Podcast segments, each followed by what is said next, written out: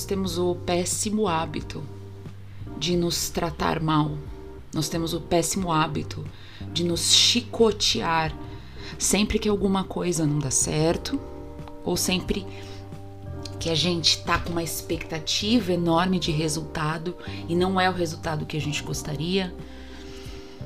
Eu sei que parece exagero isso, mas vai reparando o como você se trata durante o seu dia. Às vezes está fazendo um almoço e algo não dá certo no almoço. Ou você está se arrumando para o seu trabalho e você olha no espelho e você não gosta do que você vê. E você não precisa nem falar verbalmente. Você olha e já fala: não tá, não tô gostando desse rosto, desse cabelo, dessa barriga. Pensa como se você estivesse falando isso para uma amiga.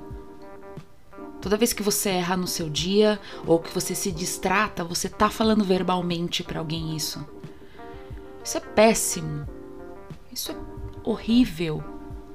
A gente se trata mal o tempo todo.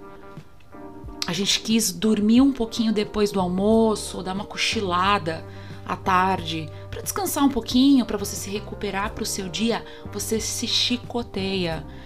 Você tem culpa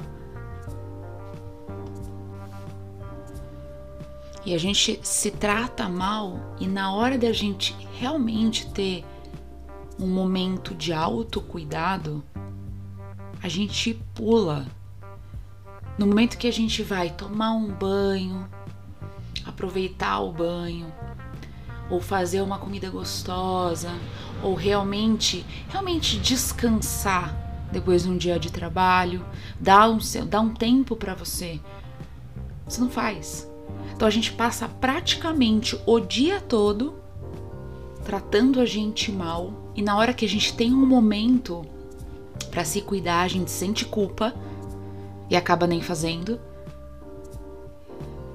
Então é é algo muito horrível, a nossa energia vai se drenando. A nossa vibração vai abaixando. Não tem como, não tem como o nosso corpo receber tanta crítica o tempo todo. Não tem como a nossa alma receber crítica o tempo todo e vibrar alto. E eu digo isso porque eu fiz muito tempo, ainda faço, estou aprendendo a não me chicotear, mas vivendo na sociedade que a gente vive, uma sociedade completamente competitiva, que você não pode errar. Você não pode falhar.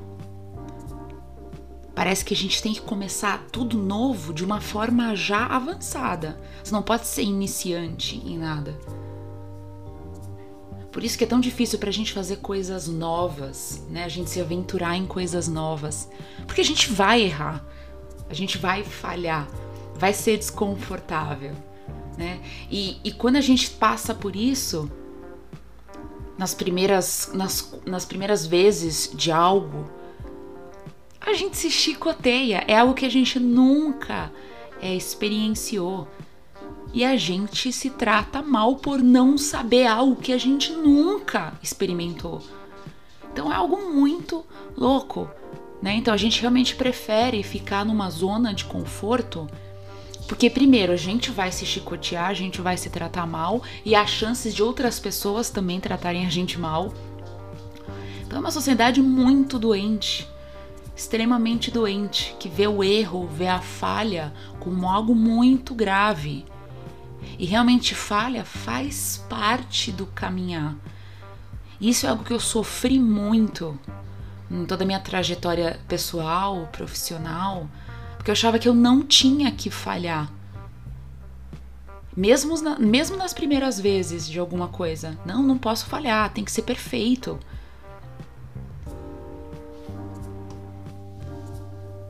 E nisso a gente não vai valorizando todas as pequenas e grandes coisas que a gente passou durante a nossa vida. Os pequenos e grandes obstáculos que a gente passou. A gente não dá valor para aqueles desafios que a gente se levantou, se ergueu e continuou a vida, porque a gente achou, a gente focou ali no erro. A gente focou que a gente caiu no chão. Ao invés da gente focar que não, eu caí, mas eu levantei. Eu tô aqui hoje.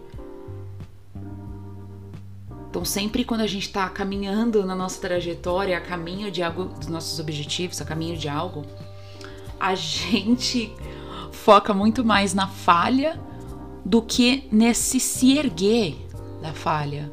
A gente, a gente foca muito mais no cair do que no levantar.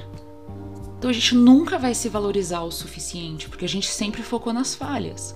Mas estamos aqui, você está aqui, eu estou aqui. Tudo que a gente passou, podemos ainda estar machucadas, ainda com algumas feridas, mas estamos aqui.